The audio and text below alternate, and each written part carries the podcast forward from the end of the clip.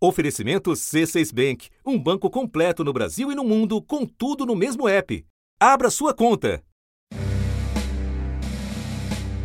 Eu estou aqui porque acredito em vocês. Vocês estão aqui porque acreditam no Brasil.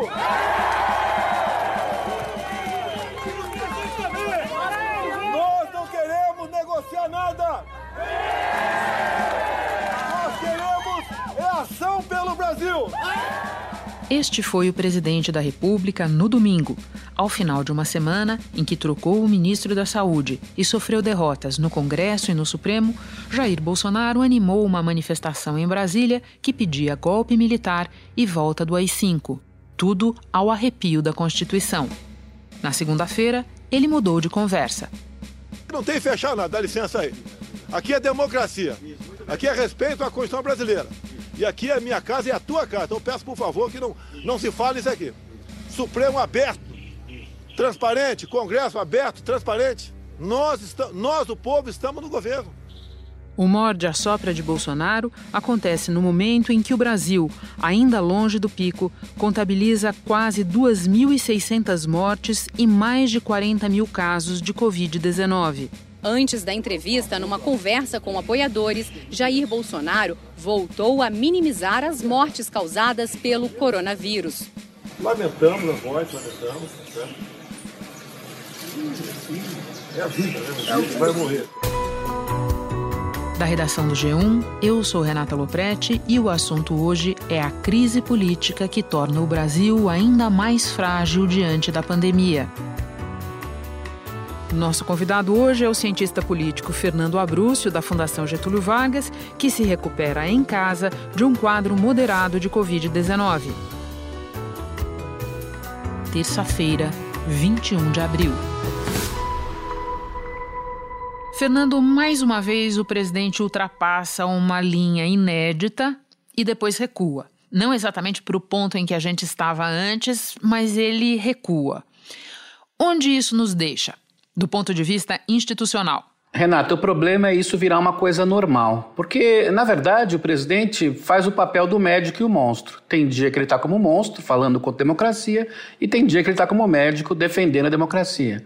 Se isso virar uma coisa muito normal, Renata, isso é muito ruim porque, eh, de fato, as instituições não sabem como jogar esse jogo. A situação atual é que as instituições estão tentando evitar a quebra democrática, mas estão muito perdidas com esse jogo maluco do Bolsonaro. Você disse nas últimas horas que esta é a nossa crise institucional mais grave desde aquela que resultou no golpe de 1964. Por quê? Nossa crise é a mais aguda desde o golpe de 64 por três razões.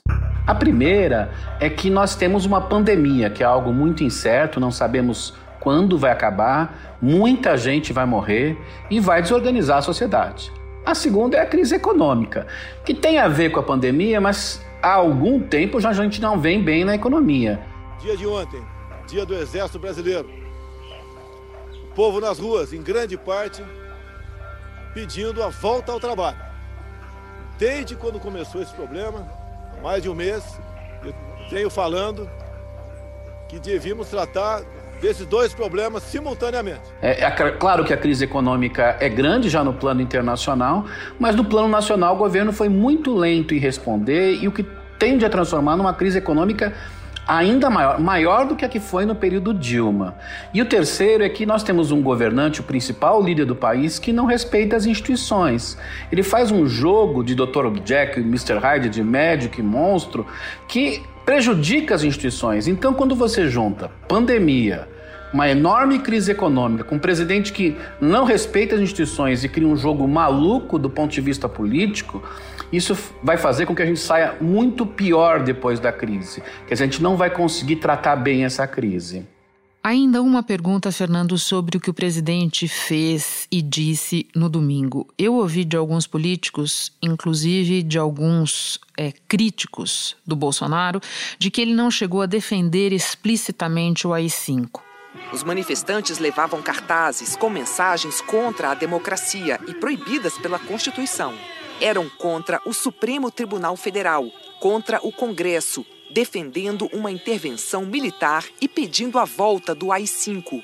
o ato institucional da ditadura militar que fechou o Congresso, caçou políticos, suspendeu direitos, instituiu a censura à imprensa e levou à tortura e morte de presos políticos. Uma das faixas da manifestação de hoje dizia, abre aspas, intervenção militar com Bolsonaro no poder, fecha aspas. Eu te pergunto, tem alguma diferença ou a diferença é apenas que a defesa explícita será feita da próxima vez?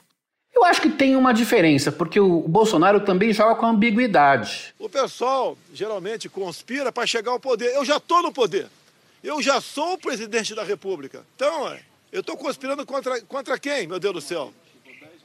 Falta um pouco de inteligência para aqueles que me acusam de ser ditatorial. O que, que eu tomei de providência contra a imprensa?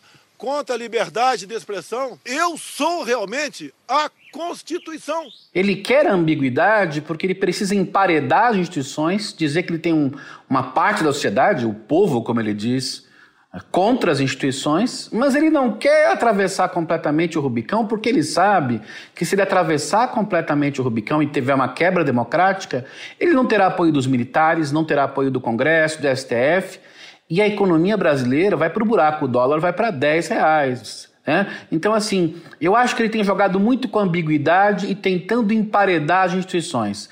Ah, atravessar o Rubicão, eu acho que só num, num momento de muito desespero que ainda não chegou para o governo Bolsonaro. Por falar nos militares, a crônica política tende a descrever o núcleo militar do governo, se é que os militares do governo estão tão organizados assim, como uma força moderadora dos ímpetos antidemocráticos do presidente. Será, Fernando? Quais seriam as evidências disso? Olha, eu acho que os militares tentam até moderar o presidente, como tentaram moderar na situação do Mandetta, tentaram moderar. É, Será? É, mais, mais recentemente com a própria declaração do presidente é, no domingo.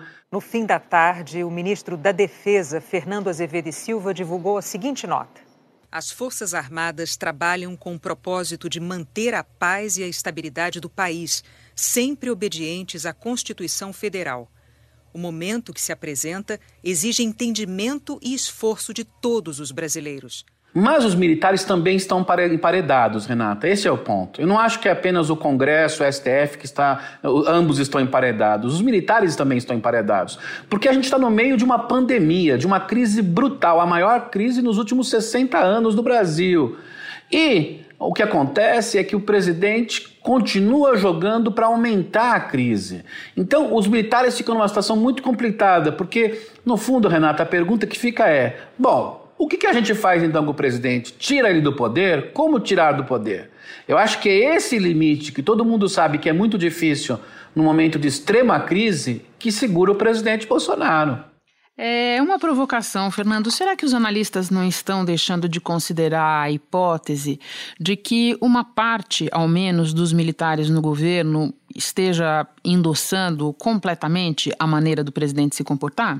Não, eu acho que uma parte, sem dúvida alguma, endossa, eh, tanto na reserva como gente do governo, mas Uh, na hora em que se coloca vamos fazer o golpe, os militares sabem que a situação ficaria muito complicada. Quer dizer, é claro que há divisões entre os militares, mas eu diria que a maioria, na hora em que se disser, olha, amanhã nós temos que fazer o golpe, eles vão ficar desesperados, Renata, porque nós não estamos mais na Guerra Fria. Os Estados Unidos de Trump ficariam contra nós. E mais, eles pegariam uma bomba no colo, uma, uma pandemia que mata muita gente, uma enorme crise econômica para assumir o poder de forma eh, exacerbada. Então eu acho que os militares, sem dúvida alguma, há uma parte que apoia o Bolsonaro, mas que tem muito medo até onde ele pode chegar. Fernando, no domingo houve algumas reações duras ao que o presidente fez. Na segunda-feira, esse movimento refluiu, inclusive da parte do presidente da Câmara, Rodrigo Maia, que se recolheu um pouco. O presidente da Câmara dos Deputados, Rodrigo Maia, publicou uma mensagem numa rede social afirmou que não temos tempo a perder com retóricas golpistas e que é urgente continuar ajudando os mais pobres, os que estão doentes, esperando tratamento em UTIs e trabalhar para manter os empregos. E concluiu: não há caminho fora da democracia. Por quê? Olha, eu acho que parte dos atores mais importantes do sistema político essa parte acha que o Bolsonaro quer que eles reajam mais forte. Essa parte quer que o Bolsonaro É, na verdade, essa, essa parte acha que o Bolsonaro quer que eles comecem um processo de impeachment. Para ele se colocar como uma situação tão grave como essa, como aquele que é a vítima do processo, como aquele que tem que ganhou uma eleição com muitos votos. E no meio de uma pandemia, isso desorganizaria todo o sistema político, econômico e social do país. Na verdade, Renata, eu acho que o Bolsonaro está fazendo isso agora porque, por incrível que pareça, é um paradoxo, a crise o protege.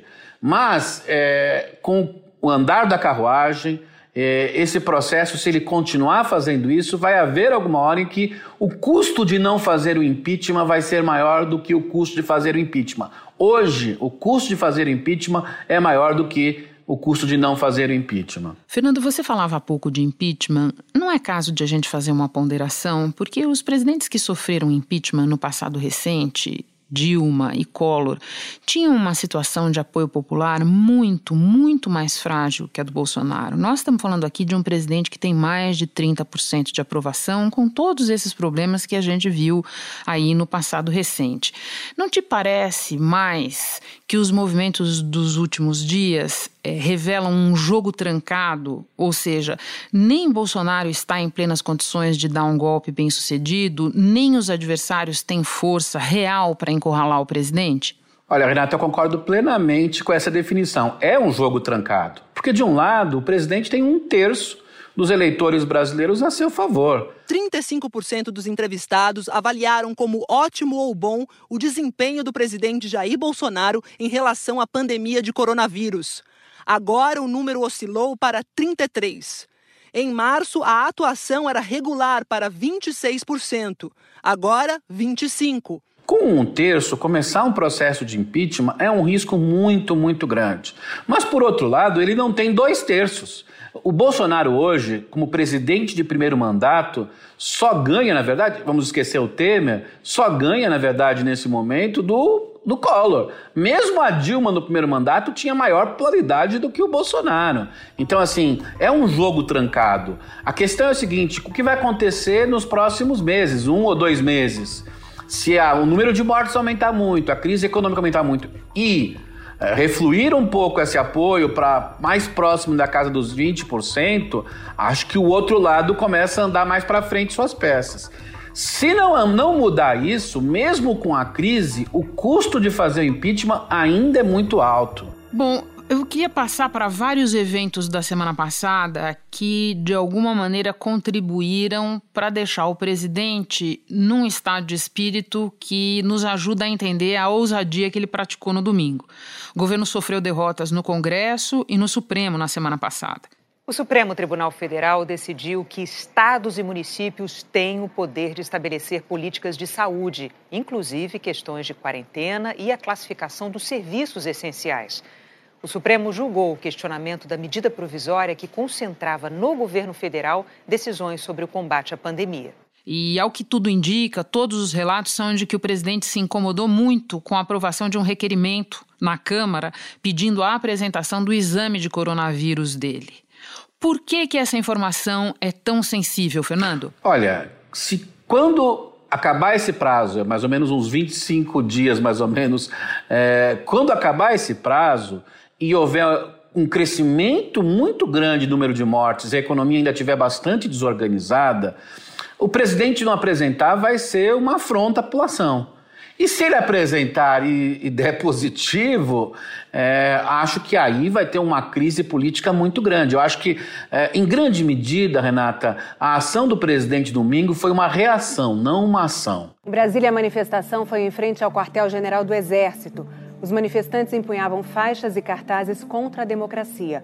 O presidente Jair Bolsonaro fez questão de estar presente e ainda discursou.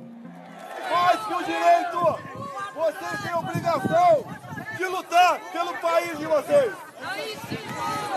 Contem com o seu presidente para fazer tudo aquilo que for necessário para que nós possamos manter a nossa democracia e garantir aquilo que é de mais sagrado entre nós, que é a nossa liberdade. Ele reagiu ao que sofrera na semana anterior e, sobretudo, esse pedido que o presidente da Câmara permitiu que andasse ali na Câmara Federal, esse pedido do, uh, do, do, do exame de coronavírus do presidente o colocou numa situação muito complicada, porque se daqui a algo em torno de 20 dias o presidente tiver que apresentar e for positivo e o número de mortes estiver triplicado em relação ao que temos hoje, a situação política dele fica muito difícil.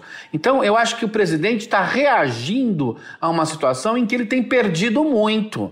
É interessante porque as instituições não têm levado adiante o impeachment, mas não tem feito com que o presidente seja o vencedor é, tranquilo. Ao contrário, as, as instituições, o STF, os governadores, a Câmara e mesmo o Senado, que é mais tranquilo, tem reagido e, e, de alguma forma reduzido o poder do presidente.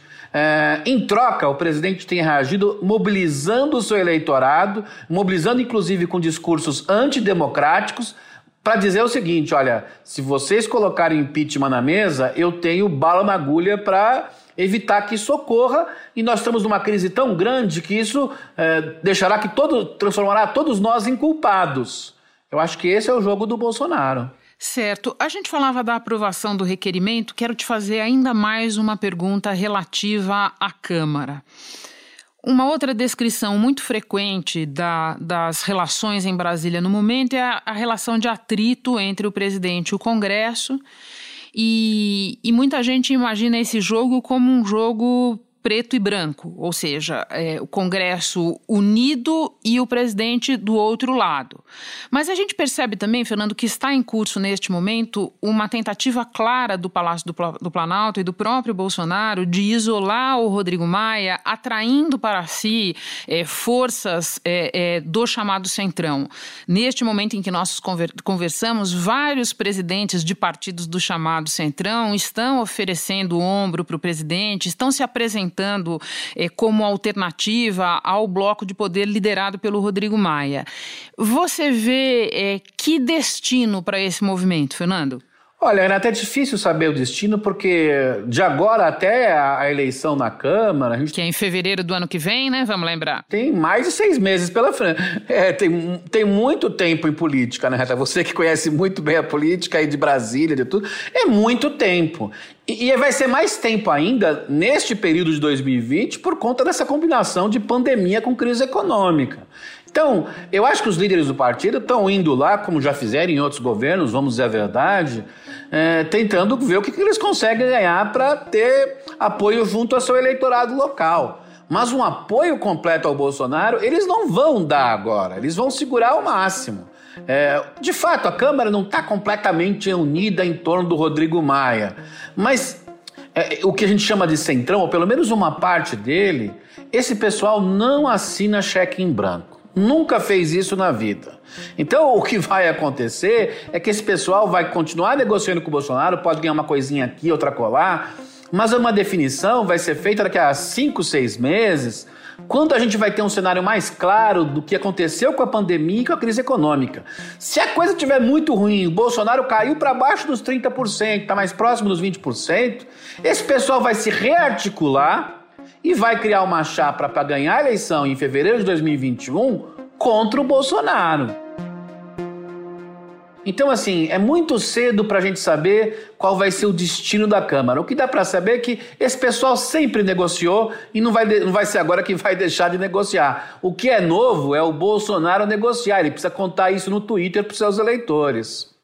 Toda essa disputa política está acontecendo enquanto casos e mortes de Covid-19 escalam no Brasil. Nenhum país do mundo está enfrentando o vírus em meio a uma crise política deste tamanho. Quando a conta chegar, ela chegará para quem? É, a, a, história do Bolsonaro, toda a narrativa que ele criou, é para que essa conta caia no colo dos governadores e prefeitos, e talvez um pouco no Congresso, mas sobretudo no colo dos governadores e prefeitos. Em nenhum momento eu fui consultado sobre medidas adotadas por grande parte dos governadores e prefeitos. Tenho certeza que eles sabiam o que estavam fazendo. O preço vai ser alto. Tinham que fazer alguma coisa? Tinham. Mas se porventura exageraram, Não bote essa conta, não no governo federal, não bote essa conta, mais essa conta, nas costas do nosso sofrido povo brasileiro. Porque ele acha que a crise econômica vai ter um peso maior na percepção das pessoas do que o número de mortes. É um cálculo muito arriscado, Renata, porque se esse número de mortes. Eh, veja, abrir os negócios agora não quer dizer que vai diminuir a doença e o número de mortes.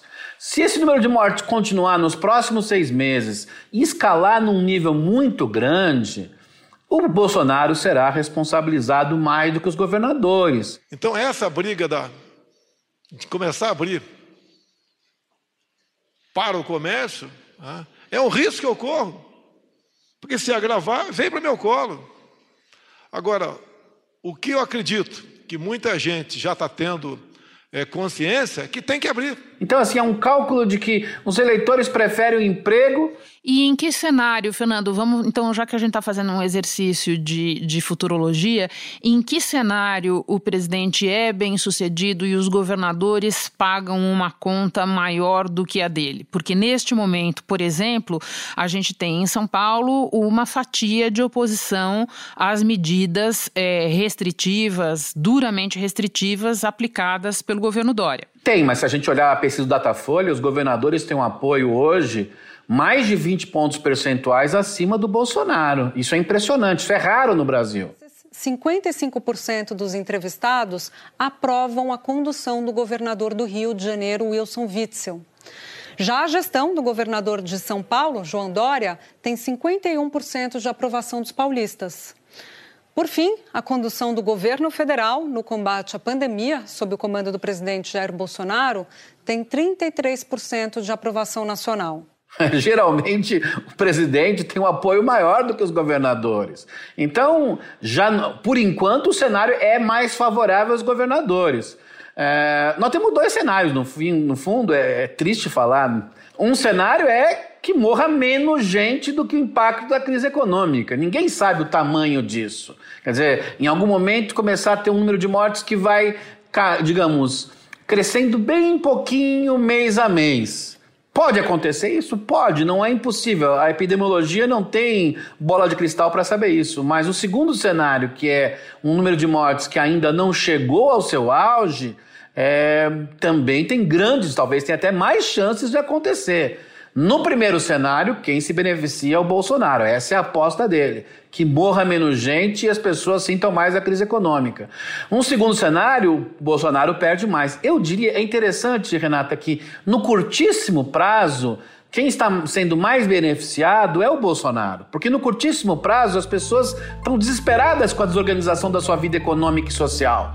Daqui a dois ou três meses, se a gente não chegar ao platô daqui a dois, três meses, ou seja, não chegarmos ainda ao cume dessa doença, quem será mais prejudicado será o Bolsonaro. E aí culpar os governadores vai ser mais difícil. Se usar a previsão do Mandetta por mais dois meses, maio e junho, para chegar ali no, no cume do platô, se isso acontecer, digamos, o final de maio, começo de junho, vai ser muito difícil para o Bolsonaro. Ele terá muitas dificuldades de convocar seu grupo para apoiá-lo na rua. Fernando, muito obrigada pela conversa, pelos esclarecimentos. Que bom que você sarou. Bom trabalho para você aí. Obrigado a você. Antes de terminar, mais um dos nossos lembretes. Na dúvida sobre como diferenciar os sintomas de uma gripe comum daqueles do coronavírus, você pode recorrer a quatro plataformas do Ministério da Saúde que auxiliam no diagnóstico.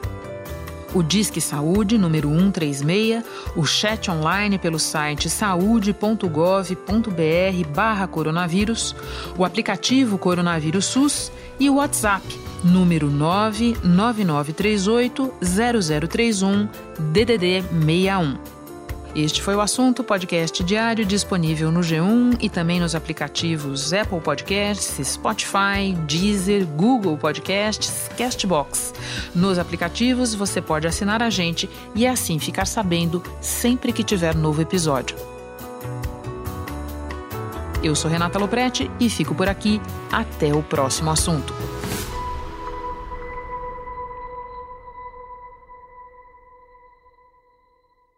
Você no topo da experiência financeira que um banco pode oferecer.